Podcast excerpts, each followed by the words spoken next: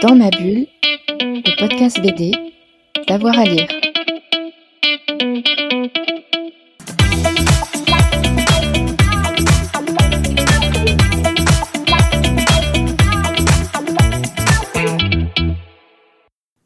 Bonjour à toutes et à tous et bienvenue dans ce nouvel épisode de Dans ma bulle, votre podcast 100% BD avec avoir à lire.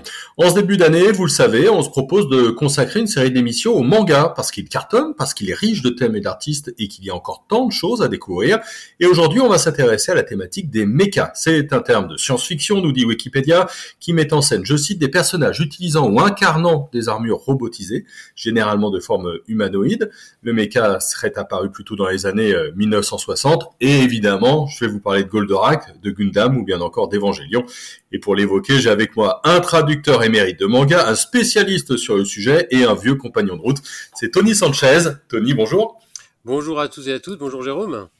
Alors, euh, Tony, est-ce que tu peux nous définir un petit peu ce qu'est le mecha pour toi? Alors le, le mecha, bah, euh, tout simplement, hein, tu, viens de, le dire, hein, euh, c'est tout ce qui concerne les robots géants, effectivement, et aussi donc tout ce qui est lié au, aux armures aussi, puisque en fait, euh, par extension, euh, on a tendance à penser que le mecha désigne euh, surtout les robots géants, donc Goldorak, hein, entre autres, le plus connu mhm. chez nous, mais ça, ça, ça, concerne également donc les armures que, que, peuvent utiliser des armures mobiles en fait que peuvent utiliser des soldats sur le champ de bataille. Hein. il y a quelques animés sur le sur le sujet également et manga en fait qui, qui évoquent ce sujet.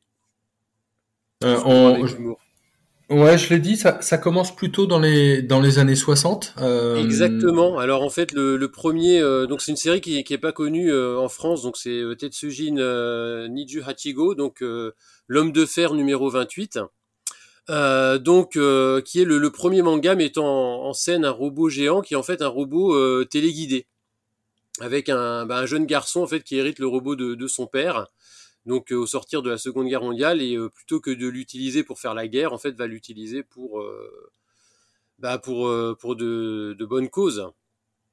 Et donc ça, c'est le premier robot qui est, qui est apparu, et ensuite, bon, on a effectivement les, les, les, robots de Gonagai dans les années 70 ensuite, avec Mazinger, donc qui, qui n'est pas si connu par chez nous, puisque nous on connaît plutôt Goldorak, qui effectivement euh, donc a, que enfin toutes les personnes de notre génération connaissent, euh, je pense, au moins les garçons peut-être. Et euh, effectivement, euh, donc Go Nagai avec Mazinger au Japon, Goldorak en France, donc on le connaît par ce biais. Et, donc Goldorak, bah, c'est un peu l'archétype du, robot géant, piloté donc, donc là ici par un extraterrestre, mais sinon par souvent des, jeunes garçons qui vont euh, se battre donc contre des ennemis euh, donc ou extraterrestres ou euh, ou intraterrestres ou bref. Mmh. Là tu l'as dit. Ouais, là tu l'as dit, il y a, y a, un côté très guerrier, très bataille et baston, mais le mecha c'est pas que ça. Hein. notamment c'est ce que tu disais avec ce robot de Yokoyama qui euh, lui lutte contre le crime et la pègre.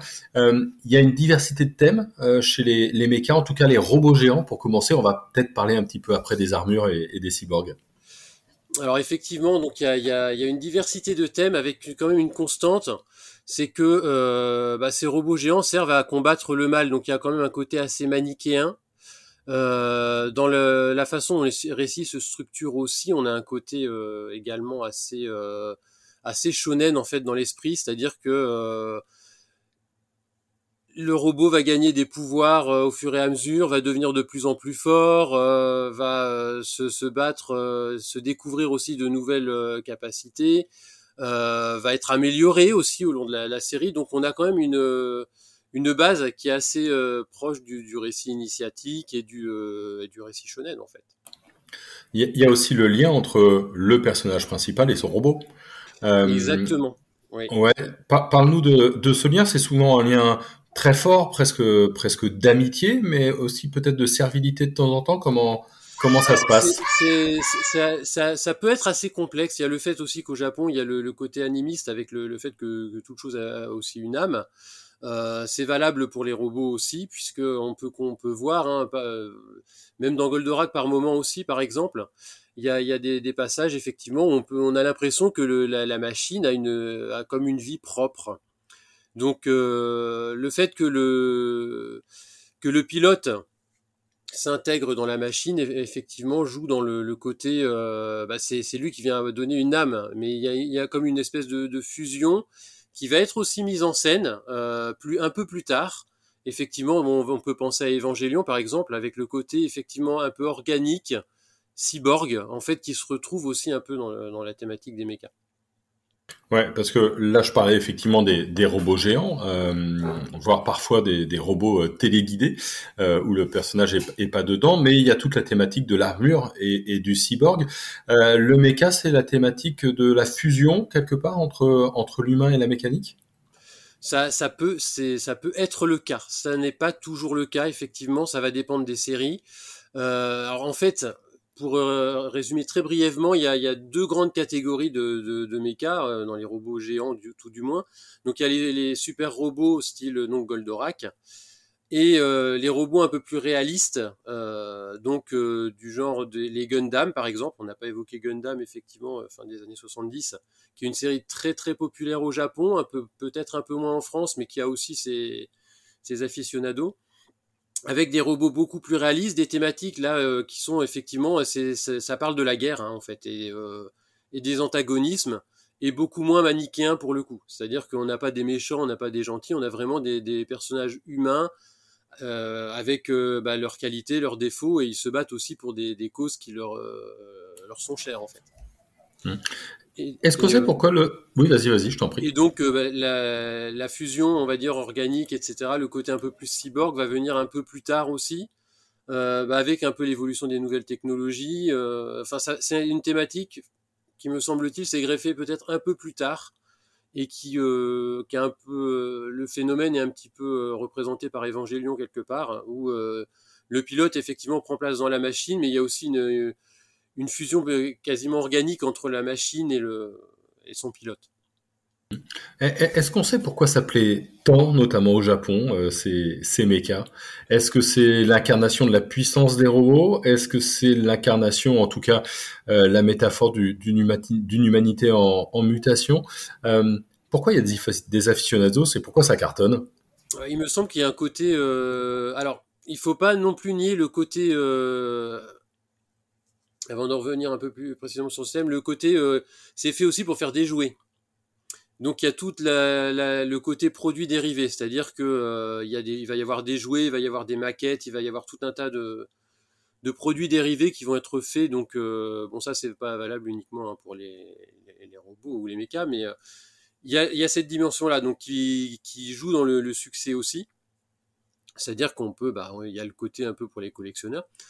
Et, euh, et ce, ce, cette thématique plaît au Japon notamment parce que donc après guerre c'est une façon aussi de, de, se revaloriser, de, de, de faire un peu le un peu le deuil de la défaite aussi. Euh, il y a un rapport aussi euh, à la guerre et au fait de se réapproprier aussi finalement les, les technologies avec le, bah, le, les, circonstances qui ont mis fin à la guerre aussi, avec la, bombe atomique, etc. Donc, euh, bon, euh, on n'a pas évoqué euh, Astro, notamment aussi, qui, qui est une autre facette, c'est-à-dire le, le robot, le méca, le cyborg, toutes ces thématiques-là restent quand même très liées et font appel à une certaine dimension aussi au Japon, le fait que le, les choses ont une âme.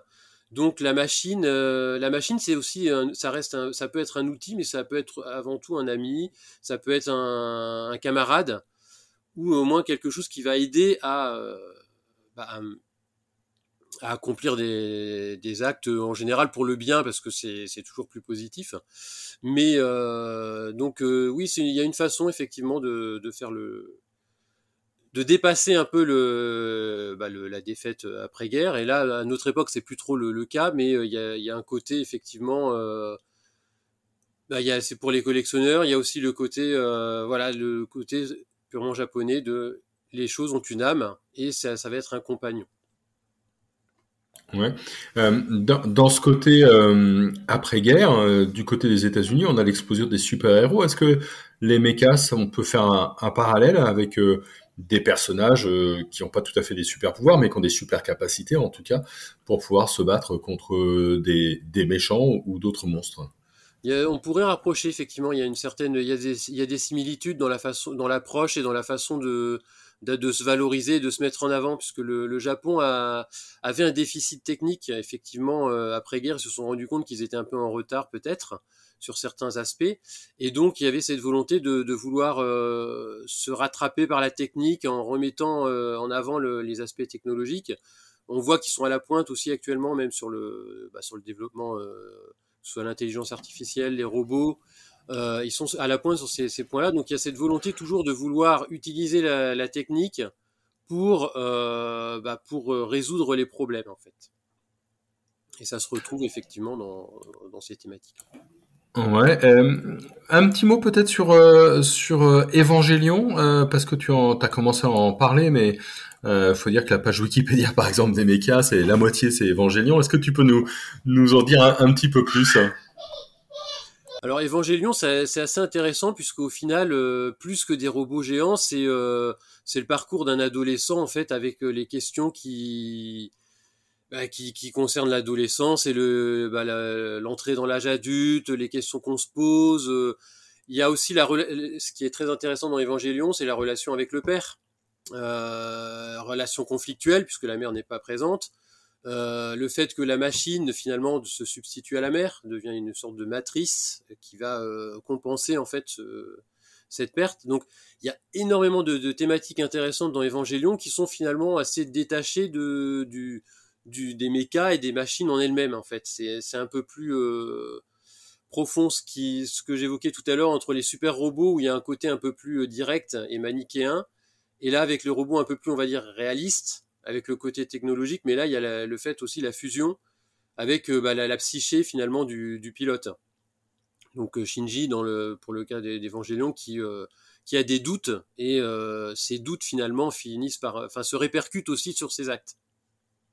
Et d'ailleurs, c'est intéressant de voir la façon dont la série a évolué, aussi la façon dont le Hideaki Anno a, revu les films ensuite, c'est qu'il y a une, on voit qu'il y a une évolution aussi lui dans la façon dont il perçoit, il voit les choses, la façon dont il, euh, il approche son personnage. Enfin moi c'est mon sentiment, c'est-à-dire qu'il y a une évolution entre le moment où il a fait la série à l'origine, donc euh, bah, au moment où c'était sorti, et puis euh, les, les, les, films qui étaient un peu plus récents avec avec les évolutions technologiques aussi et le fait que les questionnements du personnage étaient plus tout à fait les mêmes. Hmm. Euh, on, l'a dit, les mechas, ça commence euh, dans les années 60. Euh, c'est toujours en vogue aujourd'hui. Il y a toujours un, courant.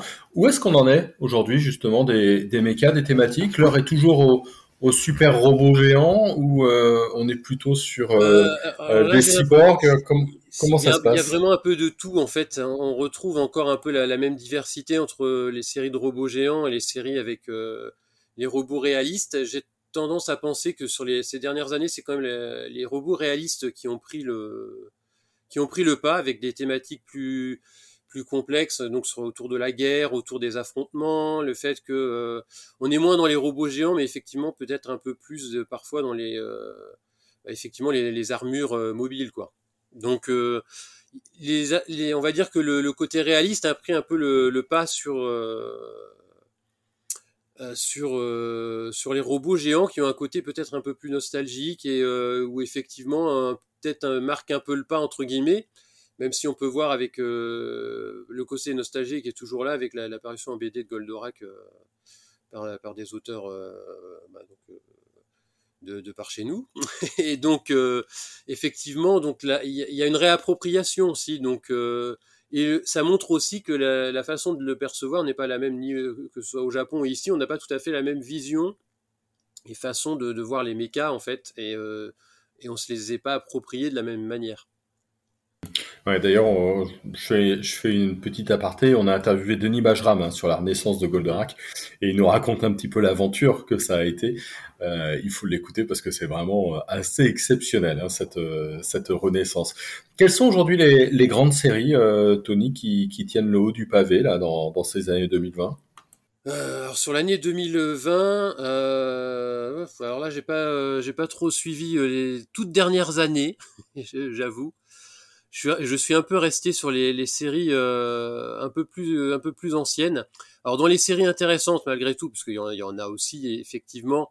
Euh, alors on a vu pas mal de séries euh, ces dernières années où avec un peu plus de, avec beaucoup de fan service, euh, là qui mettent en, avant des, des pilotes, donc des, des, femmes pilotes plutôt que des garçons pilotes. Donc c'est vrai que ça change un peu, même s'il y a le, le, côté un peu c'est pas toujours forcément super bien développé, mais donc dans les séries récentes qui sont intéressantes, il y a, Code Geass sur ces dernières années que moi je trouve qui a, a un vrai propos avec un, une espèce de monde un peu chronique ou terre parallèle, avec euh, avec ces, ces, pareil ces personnages qui, qui ont des doutes, qui essayent de d'avancer malgré l'adversité.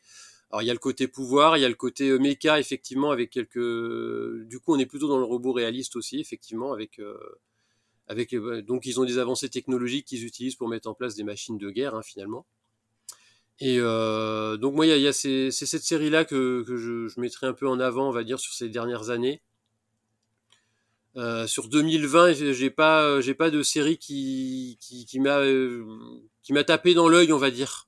sur ces, sur cette, euh, sur depuis 2020, j'ai pas de, de série euh, qui, qui. Euh, après, il y a les, effectivement celles qui sont intéressantes quand même. Il y a les, les reprises ou les, les, parmi les séries Gundam donc euh, qui ont un peu remis au, goût du jour euh, avec euh, avec donc des, des, reprises et des Gundam des origines qui sont intéressantes et qui permettent effectivement de c'est vrai que les séries d'époque ont quand même bien quand même en termes d'animation du moins ont, assez mal enfin, ont assez mal vieilli hein, effectivement elles souffrent leur âge aussi même si elles sont intéressantes sur le fond euh, par contre, elles ont été effectivement remises au goût du, jour, donc on a eu pas mal de, remakes ces, dernières années.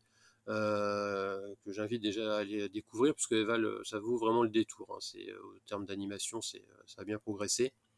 Donc on est moins dans le manga papier effectivement. Sur le manga papier, euh, sur les, alors en, France du tout du moins, euh, les séries. Euh, dernièrement, il y avait eu, il y a quelques années de ça, il y avait donc Line Barrel qui était une série assez intéressante et qui, et qui se termine en quelques volumes aussi. Et euh, donc euh, sur les séries euh, papier, effectivement, là c'est, c'est j'en vois pas d'autres là récentes qui sont qui me paraissent du moins sortir du lot. Je pense qu'on peut rester dans les classiques, effectivement, Évangélion, euh, que ce soit en animé ou même la, version manga, hein, ça, reste, ça reste du tout bon. Et euh, donc bah, tout ce qui est effectivement Gundam, euh, les différentes séries Gundam. Il y a, vraiment de tout et pour tous les goûts, donc euh, il faut pas hésiter. Et donc euh, une autre série aussi un peu emblématique, mais qui est un peu plus parodique sur le genre, c'est euh, donc euh, Guren Lagan, qui est aussi assez intéressante et qui, qui a un côté un peu parodique, mais en même temps qui est pas non plus complètement dénué de, de profondeur, notamment dans, la façon dont les, personnages évoluent. Eh ben d'accord. Bon, merci beaucoup. Finalement, ils sont, très humains, ces, ces mechas. Euh, je me fais la réflexion en t'écoutant aujourd'hui. Effectivement. Bon, et, et, encore, on a, on a évoqué, on a évoqué euh, la surface. Ouais. Il y a un nombre de séries. Euh, J'ai pas évoqué Macross, par exemple, aussi. Toutes les séries Macross euh, qui font partie du, bah, de cette galaxie de, de, de, de, robots géants. Bon, là, on, est, on, reste avec les avions qui se transforment en robots aussi. Enfin, il y a énormément de séries, de, de, visions différentes, d'approches. Euh, donc, euh, voilà, il faudrait effectivement, euh, il, faudrait des heures pour en parler et tout évoquer. Et, du côté de la France, alors on a vu le, boulot là autour de, Goldorak, mais est-ce que il y a des auteurs ou des autrices français qui se sont emparés des mechas ou, ou, pas encore? Tu sais, on a quelques séries qui sont faites par des, des dessinateurs français, des scénaristes français. Est-ce que c'est le cas dans les, dans les mechas ou pas du tout? Alors j'ai pas j'ai pas noté énormément de, de séries avec le ou tout du moins de séries avec des robots.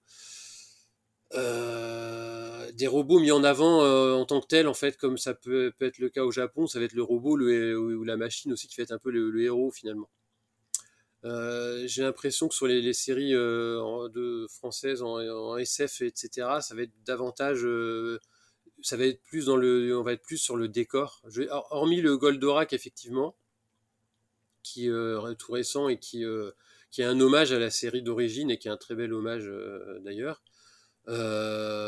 sur les sur les séries sur les séries mettant en scène des, des j'en vois pas beaucoup. Les robots, oui. Euh, autour de l'intelligence artificielle, etc. Ça, euh, je, pensais à Carbone et Silicium, par exemple. Il y a, euh, toutes les séries de, SF avec des, gros vaisseaux, etc. Donc tout ce qui est Aldébaran, etc. Par exemple. Oui, mais euh, effectivement, ça va pas être le le méca va pas être au centre. Ça va être un, plus un décor ou un un outil, donc dans le cas des vaisseaux, un, un vaisseau qui va faire le transport. On n'est pas comme dans Albator où effectivement le vaisseau a aussi presque une bah, le vaisseau aussi d'ailleurs non pas presque, il a une âme puisque c'est c'est l'âme de de l'ami de du, du héros qui qui qui s'incarne effectivement dans le vaisseau on n'a pas, on n'a pas cette idée-là, j'ai l'impression, et ça fait, ça fait écho aussi aux, différences entre la France et le, enfin entre l'Occident et, l'Asie et plus précisément le Japon, euh, avec le fait que les, machines ont une âme. Nous, euh, les machines n'ont pas forcément d'âme. Ça va être éventuellement des outils au mieux, mais euh, il est rare de voir des, des séries des séries où effectivement il va y avoir un robot, une machine qui va être euh, considéré comme un compagnon ou comme euh, il, peut y en avoir, mais ça va pas être le va pas être le thème principal, ça va pas être ce qui va être abordé de manière euh, du moins pas de manière aussi systématique qu'au Japon. Eh ben voilà, eh ben merci beaucoup Tony, c'est la fin de notre émission. En tout cas, moi, j'ai envie de me pencher un petit peu plus sur les mechas et d'ouvrir quelques séries. On espère que vous aussi, à vous qui nous avez écouté euh, toute cette émission. Merci beaucoup, Tony. Merci à toi pour l'invitation et puis euh, bah, j'espère que ça, aura donné envie effectivement euh, aux auditeurs de, se pencher un peu plus sur le sujet. Hmm, voilà, merci à, tout le monde. N'hésitez pas à vous abonner hein, pour avoir la petite notification à chaque nouvelle émission. Et puis évidemment, vous pouvez liker et partager, en parler autour de vous. Merci à tout le monde. Dans ma bulle, le podcast BD, d'avoir à lire.